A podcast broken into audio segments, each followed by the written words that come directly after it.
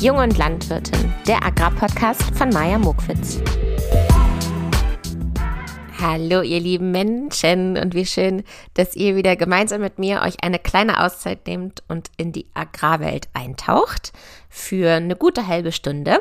Ähm, ich hoffe, ihr genießt es genauso wie ich, dass gerade wieder die Rapsblütenzeit ist. Ich finde es so wunderschön. Also die Feldmark bei uns ist einfach so verzaubert von diesem strahlenden Gelb. Ich glaube, ich habe 500 Bilder schon auf meinem Handy, weil ich das aus jeder Perspektive äh, schon aufnehmen wollte und davon so entzückt bin. Ich hoffe, daran erfreut ihr euch auch. Und natürlich habe ich auch genau jetzt zu dieser Zeit wieder Heuschnupfen. Ihr wollt nicht sehen, wie das hier neben mir aussieht. Echt links, rechts, über mir, unter mir, überall liegen und fliegen hier Taschentücher rum. Ähm, ich nehme nämlich am Anfang meiner Heuschnupfenzeit immer noch keine Tabletten. Ich versuche eigentlich das immer ohne Tabletten hinzukriegen, weil ich glaube fast, dass mein Heuschnupfen andere Leute mehr nervt als mich selber, weil ich erstens ganz, ganz viel niese. Das stört ja auch einfach schon, wenn man sich mit mir unterhält, weil ich alle, alle zwei Sekunden einfach richtig laut äh, niesen muss. Ich kann das nämlich nicht ganz zart, sondern bei mir ist es eine kleine Explosion und äh, natürlich dann auch danach meine Nase putzen muss. Und ich persönlich habe mich an dieses Leid schon gewöhnt, aber andere Leute fühlen sich davon immer genervt und natürlich auch von meinen Taschentüchern, die hier immer um rumfliegen. Deswegen nehme ich irgendwann dann die Tabletten, um andere Leute nicht mehr so zu nerven, anstatt mich selber. ich hoffe aber, dass ihr kein Heuschnupfen habt, um jetzt mal das Thema Heuschnupfen hier abzuschließen und euch nicht 500 Mal jetzt während der Folge die Nase putzen müsst. Denn ich habe so ein schönes Thema und das wäre so schade, wenn ihr da was verpasst. Und zwar habe ich in dieser Folge ähm, die beste Mami der Welt zu Gast, meine eigene Mutter, die ich mal wieder überreden konnte, sich für mich ans Mikrofon zu setzen. Und ich sag mal so, ich war nicht diejenige, die aufgeregt war, sondern ähm, es war tatsächlich Mami, die gesagt hat, okay, ich kenne das einfach nicht, äh, mich so nur über meine Stimme auszudrücken. Ne? Normalerweise, wenn man einen Vortrag hält, dann sieht man noch die ganze Person dazu. Da kann man sich irgendwie adrett anziehen, kann man die Leute angucken, da kann man interagieren. Wenn man einen Vortrag hält, meine Mutter hält viele Vorträge, aber nur über das Mikrofon ähm, zu punkten, fand sie dann doch ganz schwierig und sie war, wie gesagt, auch ein bisschen aufgeregt und es war so lustig, weil da meinte sie, wir müssen uns, müssen uns irgendwie ein bisschen locker machen, weil ich will nicht so streng wirken. Ich finde das, finde das auch ganz oft so, dass wenn man sich konzentriert, dann wirkt man eher streng oder fast auch unsympathisch. Das ist jetzt fies. Aber ne, so eine strenge Stimme, das macht schon was, wenn man da zuhört. Dann wirkt das ganz anders, als wenn man es mit einer entspannten Stimme erzählen kann. Und deswegen haben wir uns vorher überlegt, wie kriegen wir uns denn jetzt entspannt, dass das ein lockeres Gespräch ist. Und ähm, dann meinte sie, warte, ich habe eine Idee und hat sich irgendwie, wir waren zusammen in einem Raum und hat dann in, sich in dem Raum umgeguckt und hat sich dann eine Schlafmaske auf den Kopf gezogen. irgendwie so schräg über den Kopf, damit immer, wenn ich sie angucke, ich lachen muss oder ich grinsen muss, wovon sie dann natürlich auch entspannt ist. Und ich habe mich umgedreht und habe ein, sage ich das jetzt? Ja, ich sage das jetzt. Und habe mir ein BH auf den Kopf gezogen, weil ich so dachte, okay, damit kriege ich sie bestimmt. Dann, dann kann man nicht mehr zu ernst sein, weil man guckt mich ja an, wie ich mit einem BH auf dem Kopf hier gerade sitze. Und das ist das Setting, so könnt ihr euch das vorstellen. Meine Mutter mit Schlafmaske, ich mit BH auf dem Kopf und beide mit einem Mikro in der Hand. Und das Thema war Facebook-Kommentare. Und ich habe meine Mami die vorher nicht gezeigt. Also sie musste ad hoc antworten und es ist sozusagen das ehrlichste, die ehrlichste Reaktion, die man erwarten kann, weil sie hatte keine Vorbereitungszeit. Das muss man ihr also hoch anrechnen. und ähm, ich wünsche mir eigentlich, dass wenn ihr jetzt zuhört, dass ihr euch selbst in die Rolle versetzt und überlegt, wie würde ich jetzt auf so einen Facebook-Kommentar antworten. Das waren natürlich alles kritische Kommentare, also Kritik an die Landwirtschaft, ähm, die in einer Pauschalaussage, also innerhalb von einem Satz alles niederschmettern. Und ähm, dann fällt einem erstmal auf, wenn man selbst versucht darauf zu antworten, wie schwierig das ist. Wo fängt man eigentlich an? Wie hoch, wie weit holt man aus? Was möchte man dazu alles erklären? Ne, man kann auf eine Frage nicht Gott und die Welt erklären, sondern man muss eigentlich bei der Kritik bleiben und natürlich auch die Ruhe behalten.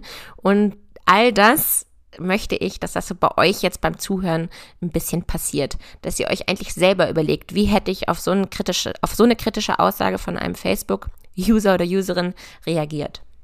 Bevor wir gleich ins Live-Gespräch springen oder reinschalten, möchte ich mich gerne nochmal vorstellen für all diejenigen, die heute zum ersten Mal dabei sind. Mein Name ist Maja, ich komme aus der Nähe von Hannover, bin auch ein Hannover-Fan, um das mal an dieser Stelle hier zu sagen. Schöne Stadt. Ähm, bin auf dem Land aufgewachsen, auf einem landwirtschaftlichen Betrieb, habe Agrarwissenschaften in Göttingen studiert und anschließend vier Jahre, knapp vier Jahre in Berlin gelebt. Ich habe eine Agrarweltreise gemacht. Das war auch der Grund, diesen Podcast hier zu starten. Falls euch das interessiert, dann müsst ihr zu Folge 1 einschalten. Da nehme ich euch nämlich mit auf meine Agrarreise, wie ich von Land zu Land gereist bin und auf landwirtschaftlichen Betrieben gelebt und gearbeitet habe.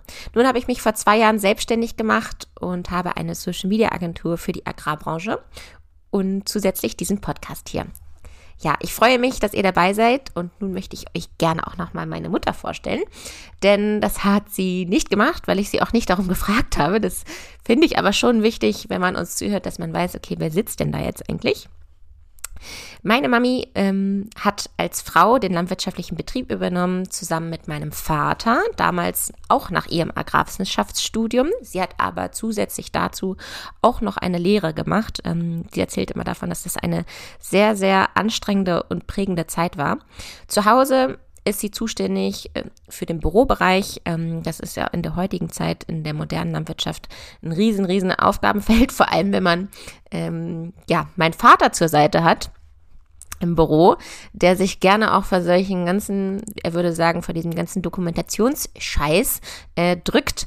Also meine Mami macht die Buchhaltung, macht die Überweisung für die Mitarbeiter, kümmert sich um die Agrarförderungsanträge und, und, und. Ähm, ja, das ist ein ganz, ganz großer Aufgabenbereich und das macht sie mittlerweile auch schon seit 30 Jahren. Und nun hören wir mal, wie unser Gespräch so verlief. Ich melde mich am Ende nochmal und hoffe, dass ihr einiges aus dem Gespräch mitnehmen könnt.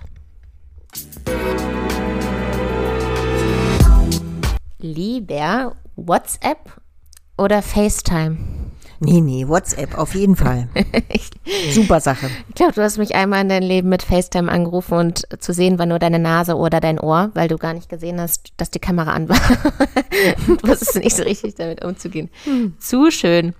Lieber Apple oder Windows? Windows. Das ist ja lustig, weil du hast ja ein iPhone, aber du arbeitest mit Windows. Ja, zu, also am PC ja. Mhm. Lieber Zoom oder Teams? Auf jeden Fall Zoom. Da bin ich echt dran gewöhnt mittlerweile durch Corona. Uh, in Teams bin ich immer ein bisschen holperig und da kann ich das nicht so gut. also bei den Fragen fällt mir jetzt auf, du bist richtig digital schon unterwegs auch kennst du, also kannst du zumindest damit was anfangen. Freut mich, wenn ich dich beeindrucke hin und wieder. Ja, Mami, schön, dass du wieder in meinem Podcast zu Gast bist. Und äh, ich habe mir heute ein ganz zauberhaftes Thema ausgesucht, denn ich weiß ja, dass du überhaupt nicht in der Social Media Welt stattfindest. Deswegen habe ich mir gedacht, bringe ich ein bisschen Social Media mit hierher und habe das Internet durchforscht und nach kritischen Kommentaren zur Landwirtschaft gesucht. Ich brauchte gar nicht lange suchen, denn da kam das ziemlich. glaube ich sofort. Denn da kamen ziemlich viele und ich habe natürlich jetzt nur welche rausgesucht, die auch ähm, mehr zu uns passen. Wir, wir sind ja von einem Ackerbaubetrieb. Also habe ich auch nur kritische Punkte rausgesucht, die über den Ackerbau gehen. Also ja, weniger Tierhaltung. So, wollen wir mal schauen. Fangen wir mal sachte an. Hier schreibt jemand, ähm, ich, ich bleibe anonym, ich sage nicht, wer es war, kenne die Person aber auch nicht. Der Landwirt handelt gegen die Natur, wenn er Pflanzenschutzmittel einsetzt. Wie würdest du auf so eine Aussage reagieren? Naja, also äh, dieser Sammelbegriff Pflanzenschutz ist ja äh, sozusagen an sich erstmal für uns ein Hilfsmittel und wird nur eingesetzt, wenn es, wenn die Pflanze tatsächlich erkrankt ist. Dass so jemand sagt, das ist sofort gegen die Natur, damit schert er alle Pflanzenschutzmittel und damit alle verschiedenen Wirkungsweisen und alle verschiedenen Wirkstoffgruppen, die ja mal äh, sozusagen völlig harmlos bis hin zu äh, sehr aggressiv sein können, in einen Pott. Und das ist schon immer so eine Sache, wo du merkst, du musst Aufklärungsarbeiten leisten. Mm. Es gibt ja mhm. ähm, sozusagen Pflanzenschutzmittel, die sehr von sehr ungiftig sind Und ähm, dann gibt's andere, wo du hast äh, sehr viele Auflagen, weil sie eben nicht ins Grundwasser dürfen, weil sie nicht an Gräbenrand an, angesetzt werden dürfen und, und, und. Mm. Das heißt also, wir denken gar nicht in diesem Sammelbegriff Pflanzenschutzmittel, sondern wir gucken sofort auf das Schadbild und sagen dann, dagegen könnte das und das helfen. Und wenn Pflanzenschutzmittel dabei sind, dann würden wir das tun. Aber im Vorfeld dessen kommt ja eine stabile Sorte, das richtige Anbautechnik und, und, und. Also es ist nicht so, da wächst irgendwas, das erkrankt und zack kommt die Keule, sondern im Vorfeld sind schon etliche Überlegungen dazu. Und so jemand, der sowas äußert, der ist wahrscheinlich äh, nicht sehr im Thema und hat deshalb Ängste, dass wir nur über einen Acker mit einer Gießkanne laufen und da ist irgendein Gift drin. so fasse ich das auf. Und das, ja, genau. das ist dann ganz schwierig, wenn du so einen Gesprächspartner hast, der eben so voller Vorurteile steckt. Ja, genau. Und ich finde es auch immer schön, wenn man denen erklären kann, wenn man denen das so nah näher bringen kann mit einem Beispiel, womit die sich was vorstellen können. Also zum Beispiel, wenn man jetzt einen Kirschbaum im Garten hat, mhm. und der befallen ist, mhm. dann gibt es ja auch Möglichkeiten, die Kirschen zu retten, damit man am Ende eine reiche Ernte hat an Kirschen zur Sommerzeit. Und zum Beispiel kann man ja dann unten am Baum so ein Klebeband, ich erinnere mich noch, Opa hat das auch gerne gemacht, so ein Klebeband um den Stamm, damit die Krabbelfiecher gar nicht erst hochkrabbeln können, sondern da kleben bleiben, ja. Und das mhm. ist ja auch ein Schutz, ein Pflanzenschutz. Und äh, die Hauptaussage, und das ist eben immer das Wichtigste, ist, dass wir Pflanzenschutzmittel ausbringen, um unsere Ernährung sicherzustellen. Und das ist die Aufgabe von uns Landwirten. Und als weiteren Punkt kann man ja auch noch nennen, dass diese Pflanzenschutzmittel mehr als zwölf Jahre untersucht werden, bevor sie überhaupt auf den Markt kommen. Also dahinter sind ganz, ganz viele Organe, auch politische Organe, oder Mami, mhm. die das erstmal absegnen müssen, dass wir überhaupt mit Pflanzenschutzmitteln umgehen dürfen. Mhm. Und wir Landwirte müssen uns, ich weiß nicht in welchen Abständen, korrigiere mich, jährlich oder alle drei Jahre auch immer auf den neuesten Stand bringen. Du musst, genau, du musst sogenannten Pflanzenschutzmittelnachweis machen, ähm, so eine eintägige Schulung, die musst du alle drei Jahre machen. Deine TÜV, deine Spritze muss jährlich vom TÜV abgenommen sein, dass das also alles Ajour ist. Also das ist schon, du kannst nicht einfach auf dem Acker fahren, irgendwas hinten reingetan haben, das liegt uns auch völlig fern. Ähm, mm. Aber diese Denke kommt mit diesem Satz eben so zum Ausdruck und das ist ja so interessant. Mhm. Und da ist es eben ganz wichtig, dass man denjenigen versucht, erstmal Vertrauen aufzubauen. aufzubauen. Mhm. Mhm. Okay, schauen wir mal, die Aussagen ähneln sich ja ein wenig, was wir jetzt als nächstes haben. Der massive Einsatz von Pestiziden tötet unsere Schmetterlinge und Bienen. Hm. Also dieser, diesen Vorwurf, den hören wir ja immer wieder. Und ähm, da erwähne ich immer ganz gerne, dass wir natürlich sämtliche Auflagen zum Bienenschutz äh, berücksichtigen, mhm. dass wir äh, sozusagen auch viele Blühstreifenprogramme haben. Wir haben allein vier verschiedene Greening, Brü, äh, Blühstreifen, Saatgutmischungen, damit du immer wieder neue ähm, Systeme auf den Acker bringst, äh, die Spätblüher und Frühblüher und Damit man Biotope für ne? Schmetterlinge und um genau, bei den genau. beiden zu bleiben, ah, Schmetterlingen und Bienen. Ja, Schmetterlingen und Bienen, genau. Also ähm, sozusagen der Insektizideinsatz äh, muss wohl überdacht werden. Das ist, ähm, kann ich äh, verstehen, dass da jemand Angst hat, wenn er jeden Tag in der Zeitung von Insektensterben äh, liest aber äh, sozusagen unsere Hauptzielrichtung ist eben nur die Schädlinge zu bekämpfen und man weiß genau, wann der Bienenflug endet, dass man dann eben erst in den Nachtstunden hm. spritzt oder bevor die Bienen starten, das ist dann früh morgens spritzt oder du kannst auch Technik einsetzen, zum Beispiel in Raps, wo du dann sogenannte Droplegs einsetzt. Du musst dir vorstellen, stell dich mal vorm Acker, da wächst jetzt ähm, Raps drauf, dann äh, blüht der ungefähr in Brusthöhe und äh, die, wenn du da mit der Spritze drüber fährst, dann gibt es extra so Verlängerungsdüsen, die nach unten in den Bestand reinhängen, also unterhalb der äh, Blüte losgeht und du da unten erst spritzt. Das heißt, du versuchst bewusst oben das Blütenmeer gar nicht zu berühren. Mhm. Und das mhm. sind so technische Ideen dazu, wo man noch mehr sagt, auf diese Weise können wir äh, die Insekten schützen. Mhm. Ich finde, du hast das voll fair beantwortet, weil man könnte natürlich auch sagen, dass der Rückgang der Artenvielfalt an mehreren Faktoren liegt und dass die Landwirtschaft einen Teil ist, den wir betrachten können, aber das ist auch weiß ich nicht, durch den Straßenverkehr, man sagt auch durch Lichtverschmutzung, ne, Ja. dass die Stadt immer beleuchtet ist und, und, und. Da gibt es einfach viele Punkte, weshalb es zum Schwund der Artenvielfalt vielleicht kommt. Nee, das ist richtig und das würde ich auch gerne erwähnen, aber ich meine Erfahrung ist auch mit solchen kritischen Menschen, dass wenn du erstmal nur sagst, ja, Moment mal, Insektensterben in Deutschland hängt erstens, zweitens, drittens und diese ganzen Faktoren, mit denen die Landwirtschaft gar nichts zu tun hat, aufzählst, äh, ich meine, dann ähm, überzeugst du so jemanden nicht. Du machst ihn vielleicht nachdenklich, aber du nimmst ihn nicht mit hinein in deine Welt, in die Welt, von der du wirklich was verstehst.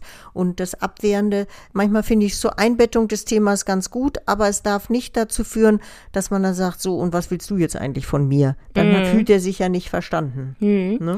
Aber ich finde es schon auch richtig, dass man am Ende eben das nochmal im Großen und Ganzen einbettet. Absolut. und Wenn er dir dann noch zuhört, ja. ja, ihr hört ja alle noch fleißig zu hier. Meine Hörer und Hörerinnen. Ja, das ist ja das Gute daran. Nun zum nächsten Kommentar. Es ist ein ganz kurzer, knackiger. Monokulturen töten alles Leben. Der würde ja vielleicht nach Südamerika passen, wo man Sojabohne nach Sojabohne oder Baumwolle nach Baumwolle macht. Aber hier uns ähm, in die europäische Landwirtschaft kann man wirklich so großräumig sagen oder speziell in die deutsche Landwirtschaft passt der ja schon lange nicht mehr, weil wir von Monokultur ich kenne keinen Betrieb, der reine Monokultur betreibt. Es, ähm, Vielleicht definieren wir einmal noch Monokultur, weil ich glaube, dass ganz viele Menschen das falsch definieren. Okay, also äh, ich habe eine Betriebsfläche und auf dieser Betriebsfläche kann ich entweder nur eine Pflanze anbauen, das sind in der Regel Pflanzen, die selbst anbauverträglich sind, zum Beispiel der Mais. Ne? Du kannst Mais nach Mais nach Mais bauen und du wirst keine große Ertragseinbußen haben. Die Pflanze kann das letztendlich ab und der Boden auch. Da, solche Früchte könnten dazu einladen, nur eine Frucht einzubauen. Aber äh, das ist betriebswirtschaftlicher Wahnsinn und äh, ich kenne auch keinen Betrieb, der sowas macht. Ähm, wir arbeiten mit vielfältiger Fruchtfolge. Das heißt also, du hast auf einem auf der Betriebsfläche nicht nur eine Frucht, sondern äh, Mais, Zuckerrüben, Kartoffeln, Raps, Weizen. Genau, Hafer. man achtet darauf, dass Ne? nach Mais nicht Mais kommt, Genau. sondern Genau. Eben eine andere Kultur. Und du hast gerade gesagt, das ist betriebswirtschaftlicher Wahnsinn, weil Na, weil ich bin hundertprozentig abhängig von dieser Frucht. Wenn das einen Minderertrag gibt, weil es gerade in dieser Zeit einen schlechten Vegetationsverlauf für den Mais gibt. Der Mais hat ja braucht so eine gewisse Bodentemperatur, um in Gang zu kommen, sonst hat er eine sehr schwere Kindheit und dann äh, muss er natürlich auch irgendwann mal Regen abkriegen und wenn das für ihn im Vegetationsverlauf ganz ungünstig läuft, hast du am Ende im Herbst einen beschissenen Meister stehen und du hast nur eine Frucht angesät. Das heißt also, du setzt alles nur auf ein Pferd. Das ist, äh, deswegen sagte ich, es ist betriebswirtschaftlicher Wahnsinn. Das ähm, macht man heute nicht. Als Ackerbaubetrieb machst du es sowieso nicht, weil du ja genau weißt, dass äh, die Fruchtfolge ganz wichtig ist für den Boden. genau, also man hat Also erstens es ist einmal eins der Landwirtschaft. genau, also du hast ein man nicht. höheres Risiko Ja. und auch am Ende weniger Ertrag, weil es auch eine Ausbeutung des Bodens ist. Ja, natürlich. Na? Mhm. Okay, Monokulturen tötet alles Leben, haben wir damit also einmal abgefangen. Jetzt kommen wir zu den. Aber alle deine Fragen zeigen mir eigentlich, dass da jemand einen Blick hat, also ein, ich sag jetzt mal ein Verbraucher, einen Blick auf die Landwirtschaft hat, in der Regel selbst nicht aus der Landwirtschaft kommt. Und ähm, ja, und das klingt so einleuchtend immer, ne? Also Monokultur macht alles kaputt. Das ist so ein Satz, den kann sich jeder merken und der klingt so einleuchtend. Und das ist immer, fällt mir immer wieder auf, wahnsinnig wichtig zu sagen, hey, komm doch mal her, guck doch mal hin, äh, sieh's doch mal mit unseren Augen und dann erklärt sich meistens von selbst, dass diese Aussage so nicht, nicht nur nicht haltbar ist, sondern wirklich auch falsch ist. Ne? Und wenn uns das gelingt, äh, sozusagen das Gegenüber, was ja sozusagen vielleicht sogar auch wütend ist auf die Landwirtschaft und nach dem Motto, mein Lebensgefühl ist sowieso da draußen wird alles zerstört, ähm, dass man die erstmal mm, näher ranzoomt und sagt hier, ich bin Gesprächspartner, der das gerne mal mit dir durchgeht. Das hältst du natürlich, weil du nicht ein Engel bist, als Landwirt nicht immer aus. Ja, du hast das Gefühl, Engel? du machst schon so gut, so vieles so gut und dann kommt einer um die Ecke und watscht dich richtig ab. Und das Schlimme ist nicht nur, dass er diese Einstellung hat, das Schlimme ist, er gibt dir nur zwei Minuten für die Antwort. Mhm. Und das Heute hast du ja mehr als zwei Minuten. Heute habe ich Gott sei Dank mehr, aber ich versuche nur mal kurz dieses Lebensgefühl äh, zu spiegeln, so wie er es hat, mit der Wut im Bauch trifft er wahrscheinlich auf einen Landwirt, der sagt, du pass mal auf, das fehlt mir jetzt noch, dass du hier mit so einem Pauschalurteil kommst. Mhm. Und der hat dann auch, und da treffen zwei Gesprächspartner aufeinander, die weder viel Geduld miteinander haben, noch viel Respekt voreinander. Mhm. Und Lustig, äh, finde ich ja gut, dass du dich selbst mit einschließt. Ja, das, äh, also ich kenne das ja auch. Du sitzt irgendwo ganz friedlich und da sagt einer, ach, sie sind Landwirt, na, das finde ich ja super, so ungefähr. Und dann watsch, und äh, da muss man schon so ein bisschen nicht nur geschult sein, sondern man muss auch ein bisschen innere Kraft haben zu sagen, ja, also da, das ist mir jetzt doch wichtig, Ihnen das mal zu erklären. Geduld. Ich glaube, man muss geduldig sein und vielleicht ist es auch erlaubt zu sagen, ach, das erkläre ich dir gerne ein andermal, wenn ich dazu Ruhe habe. Man muss ja nicht auch in dem Moment drauf reagieren. Ja, aber das ist eine Wunschvorstellung. Entweder ja, du reagierst gleich oder du lässt es. Ja. Aber du solltest nie die Augen an die Decke schlagen und sagen, oh nee, ey, das bringt gar nichts. Das äh, ähm, befürwortet nur oder befeuert nur seine Sichtweise. Mhm. Ich habe das nächste Kommentar schon hier liegen. Pass auf. Es gibt kaum noch Hecken, Wiesen und Ackerränder wegen der intensiven Landwirtschaft. Dieser Satz stimmte eigentlich vor allen Dingen vor zwei Jahrzehnten, ne? als wirklich noch jede Ecke äh, gründlichst ausgemäht und genutzt worden ist. Mhm. Heutzutage kannst du ja sehen, also in Dittake zum Beispiel, unserer kleinen Ortschaft, gibt es einen Verein, der pachtet regelrecht Flurstücke an, kleine Flurstücke an, damit er Waldränder miteinander vernetzt oder damit er Gewässerläufer schont. Und da pflegt diese Vereinsmitgliedschaft, pflegen die. Das ist also ein Modell, wo die Dorfbewohner, die ja mittlerweile auch keine Ahnung mehr haben vom, vom Landleben, äh, mitarbeiten und mit die Hecke mitpflegen und zwar mit Nutzungsverträgen von 20 Jahren. Und ich als Eigentümer oder als Landwirt auch weiß, die machen das auch anständig. Denn wenn du Flächen äh, brach liegen lässt oder einer äh, sozusagen ökologischen Nutzung überlässt, möchtest du ja auch, dass das gut gemacht wird. Und das ist so ein Modell, das trägt zum Beispiel in die Zukunft. Und davon viele Heckenpflegen machen die, aber wir selbst, wir Eigentümer als Grundeigentümer machen natürlich auch viel mit Gewässerrandstreifen. Wir persönlich machen Hamsterprogramm auf den Flächen, da darfst du also später gewisse Bodenbearbeitung darfst du gar nicht machen, damit der Hamster da schön friedlich vor sich hin buddeln kann. Du ja, musst Wintergetreide stehen lassen und so weiter. Also das sind so Programme, die extra für den Naturraum aufgelegt sind und äh, die wir umsetzen können. Und ähm, das hat natürlich den Nachteil, dass du zig Vorgaben hast, aber es hat den Vorteil, dass es auch dann sozusagen gefördert bekommst, weil das wir Fläche, für die wir teuer, teuer bezahlen, der Pachtmarkt ist ja eins der ganz großen Probleme für die Landwirte. Wir können auch nicht einfach auf Fläche nur verzichten ohne jeglichen Ertrag. Mhm. Das wäre äh, wie ich vorhin schon gesagt habe, betriebswirtschaftlicher Wahnsinn. Das machst du mal mit einem halben Hektar oder um irgendeine Größenordnung zu sein. Aber im Prinzip musst du auch die Flächen, die du ökologisch bewirtschaftest, in irgendeinen sinnvollen Kontext mit dem Betrieb stellen. Mhm. Sonst trägt es nicht. Und was haben wir gesagt? Dann wäre es auch nicht nachhaltig, dann machst du es auch nicht dauerhaft. Dann machst du es mal zwei Jahre und dann sagst du, ach, ist da was, Freunde, das halte ich doch nicht durch. Schluss. Mhm. Wirklich gut wird es erst, wenn du es richtig lange machst. Aber grundsätzlich kann man ja auch sagen, also derjenige schreibt ja Hecken, Wiese und Ackerränder. Ne? Also er spricht ja auch von Wiesen und ich würde schon sagen, dass wir vermehrt Blühwiesen haben. Also ich habe, glaube noch nie so viele Blühwiesen gesehen wie in den letzten Jahren, weil man eben noch mehr erkennt, welche Flächen vielleicht gar nicht wirtschaftlich attraktiv sind, äh, weil sie immer nass sind. Ähm, ne? Dann machen wir ja auch ganz viele Blühwiesen. Mhm. Blühstreifen, ne? Blühstreifen. Blühstreifen. Und auch da haben wir eine Entwicklung durchgemacht. Am Anfang hat man gesagt, okay, also wir machen hier Blühstreifen rund um den Maisacker oder rund um äh, den äh, Zuckerrübenacker. Heutzutage wissen wir, dass es viel mehr Sinn macht, die am Waldrand entlang zu legen, ja, weil vom Wald her mhm. äh, die Insekten und die Niedrigbrüter da direkt reingehen können. Es macht überhaupt keinen Sinn, den an dem Hauptwanderweg des Dorfes zu legen. Da freut sich vielleicht das Dorf darüber, dass du da so schöne Blühstreifen gemacht hast. Ist sozusagen Imagefördernd fördernd, aber für die Natur, weil all die kleinen Hunde da drin rumrennen, ist es nicht. Und wir haben da auch eine schlaue Entwicklung durchgemacht. Wir wissen, wie breit sie sein müssen. Drei Meter ist nicht so gut, sechs Meter ist besser. Und ähm, an welchen Stellen sie zu liegen haben, äh, welche Blühmischung da eigentlich drin sein muss, nämlich eine Mischung von Frühblühern und Spätblühern und äh, mit äh, Pflanzen, die Genau, das meine ich, dass man heutzutage echt nochmal ein größeres Know-how hat über diese Blüh mhm. Blühflächen. Mhm. Und du kannst auch zig Blühmischungen kaufen. Wenn du weißt, du hast die und die äh, äh, ähm, Früchte in der Fruchtfolge stehen, dann kannst du sagen, dazu passt besonders gut das und das. Das heißt also da dieser dieses Vorurteil, es gibt das ja alles nicht mehr, das äh, würde ich sagen, das hätte in die ausgeräumte Landschaft von vor 10, 15 Jahren gepasst. Ähm, für mich passt es nicht mehr.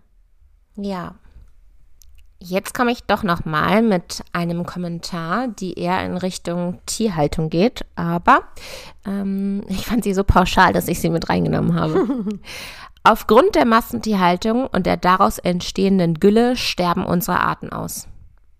Ja, äh, ich kann mir vorstellen, dass für viele äh, Gülle natürlich ein hochbefremdliches Wort ist. Für mich als Landwirtin ist es natürlich erstmal eine energiereiche, nährstoffreiche Suppe ähm, die wir auf den Ackerbaubetrieben extrem gut äh, verwenden können. Und auch ein Kernelement einer Kreiswirtschaft, ne? Es ist alles im Kreislauf ist. Ja, natürlich. Also Gülle ist ja sozusagen äh, viel Stickstoffhaltung, phosphorhaltig, Kaliumhaltung, je nach Tierart.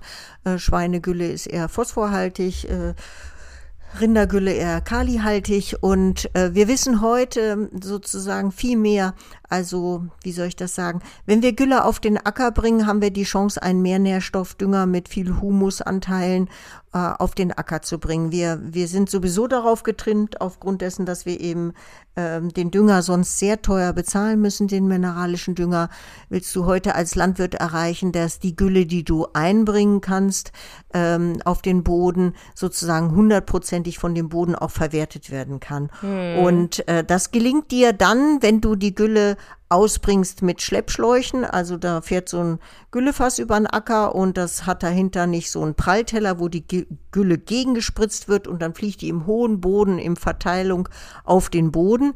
Äh, das äh, stinkt unglaublich natürlich und äh, vor allen Dingen kommt die Gülle sehr stark in Kontakt mit Luft und Sauerstoff und verliert dadurch viele Nährstoffe, sondern wir wollen, dass die Gülle in den Boden eingebracht wird sofort. Da fährt also wieder die, das Güllefass über den Acker und ähm, dann kommen so kleine Schläuche, die nach unten führen, die Gülle so alle 50 äh, Zentimeter und dann, wenn es ein besonders gutes Gerät ist, kommt noch so ein Schlitzgerät, der den Boden kurz aufschlitzt und da rein fließt die Gülle. Mm. Und das hat Geruchshemmung, das hat äh, Nährstoffeffizienz und wenn du dann noch das hast, und das ist fast nicht Standard, das kann ich noch nicht sagen, aber es wird wirklich viel eingesetzt, wenn du dann noch bei der Gülleausbringung einen Sensor mit drin hast, der dir also genau sagt, diese Gülle, die jetzt heute ausgebracht wird, die hält ent, äh, so und so viel Prozent Stickstoff, so und so viel Prozent Phosphor, diese Sensortechnik damit drin hast, dann weißt du auch ganz genau, was du auf dem Acker bekommen hast. Und das hilft dir als Landwirt ungemein.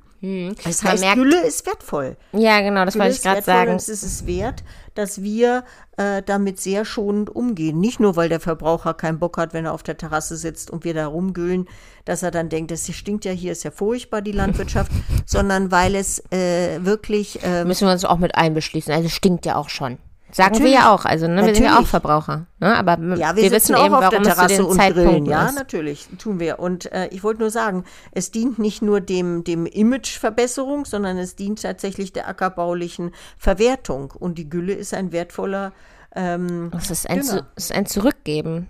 Ne? Wir geben, wir geben der Natur was zurück. Und wenn man jetzt hier auf ähm, den Kommentar nochmal schaut, derjenige tut ja so, als würde wegen der Gülle ähm, als würde deswegen die Arten aussterben. Aber wir wissen, dass das, was wir dem Boden geben, ja auch Nahrung ist für die Boden, für die Bodenlebewesen, ne? Ja, ja. Also er hat da natürlich, bringt die Ängste zum Ausdruck, dass wenn du zu viel äh, äh, Gülle auf den Acker bringst, dass dann du eine Stickstoffanreicherung hast, dass dann eine bestimmte Pflanzengesellschaft, die besonders gut stickstoffliebend ist, sich nur noch durchsetzt und wenn die nur noch blüht und wächst, dass dann nur noch bestimmte Insekten und so weiter äh, hm. diesen Acker ähm, sozusagen heimsuchen können. Das ist wahrscheinlich seine Angst.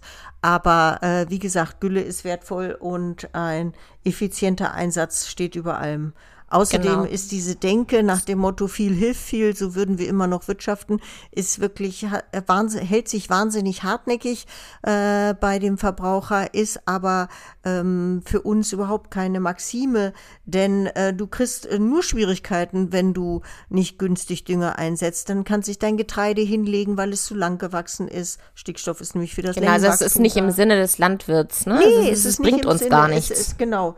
Es Davon bringt- haben wir nichts. äh, Es bringt dir nichts und wie gesagt, die, äh, das hat sich auch zum Glück geändert. Gülle muss nicht entsorgt werden, sondern Gülle wird nachgefragt. Ja. So, da habe ich uns doch mal ein paar schöne Kommentare rausgesucht und ich denke, das reicht erstmal fürs Erste. Ähm, bestimmt machen wir das nochmal.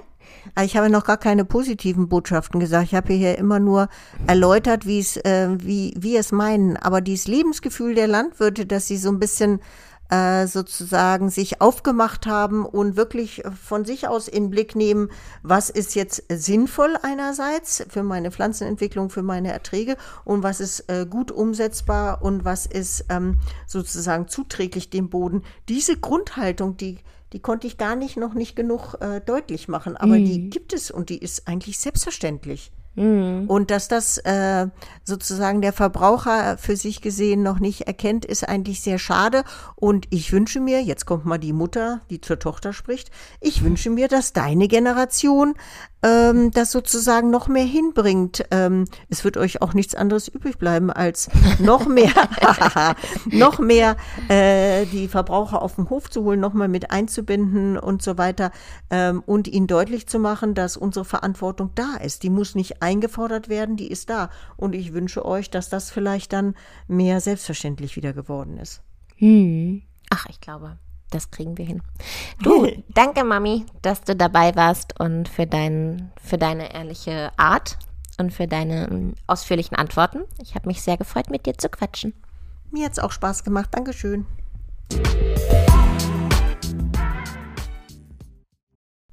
So, na, wie lief's für euch? Habt ihr im Hintergrund ein bisschen mitgedacht? Wenn ja, habt ihr vielleicht auch an der einen oder anderen Stelle einen anderen Gedankengang gehabt als wir oder eine noch bessere Antwort, dann könnt ihr mir das gerne schreiben auf info@waswärewwenn.de. Ich äh, füge meine E-Mail-Adresse aber auch gerne nochmal in die Show Notes. Und ich wollte noch kurz Bezug nehmen zu dem, was Mami und ich uns im Nachhinein noch so äh, überlegt haben zu, unserer gemein zu unserem gemeinsamen Gespräch. Und zwar dieser Begriff Verbraucher. Ähm, in meinem Gefühl ist das irgendwie negativ, weil ich denke, es gibt ganz, ganz viele Verbraucher, die sich auch ausreichend informieren und gerne regional und saisonal einkaufen gehen oder Bio einkaufen oder einen Landwirt in einer Nachbarschaft haben, wo sie immer hingehen.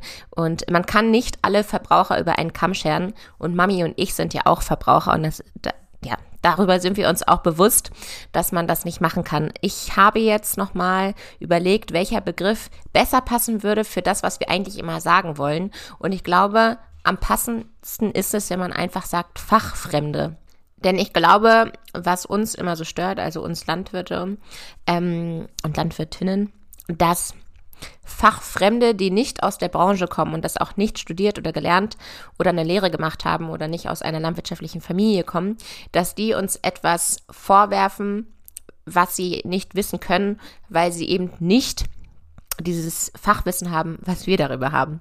Ja, also das versuche ich nochmal im Nachhinein so ein bisschen abzufangen. Wir wollten nicht alle Verbraucher über einen Kamm scheren, sondern meinen die Fachfremden. Ansonsten möchte ich natürlich äh, mich nochmal bei meiner Mami bedanken. Vielen Dank, Mami, dass du mitgemacht hast. Ich hoffe, dass ich dieses Format nochmal wiederholen kann. Gerne auch mit dir, aber auch gerne mal mit anderen Leuten. Falls ihr Lust habt, dass ich euch Facebook oder Instagram-Kommentare oder mein Gott, vielleicht auch schon LinkedIn, vielleicht finde ich da auch Goldschätze über ähm, kritische Aussagen zur Landwirtschaft dann äh, schreibt mir gerne. Ich finde das eigentlich ein ganz schönes Format, weil man ähm, kurz sich mit einer Aussage beschäftigt und damit ganz, ganz viele Themen einmal an, anpacken kann, sozusagen. Ich freue mich auf jeden Fall, wenn ihr mit mir in den Kontakt tretet und falls ihr Lust habt auf eine gemeinsame Agrar-Podcast-Folge mit mir und ihr kommt von einem Agrarunternehmen, einem Startup oder macht irgendwas Besonderes, dann ähm, meldet euch gerne. Und damit möchte ich mich gerne verabschieden. Ich wünsche euch eine niesfreie Zeit. Und äh, diese Podcast-Folge möchte ich wie immer meiner Sina widmen. Meiner Mami, die weltbeste Mami der Welt und allen anderen Allergikerkindern da draußen und Erwachsenen, die jetzt eine, eine, eine spannende Phase vor sich haben. Und äh, genau, wir schaffen das. Tschüss.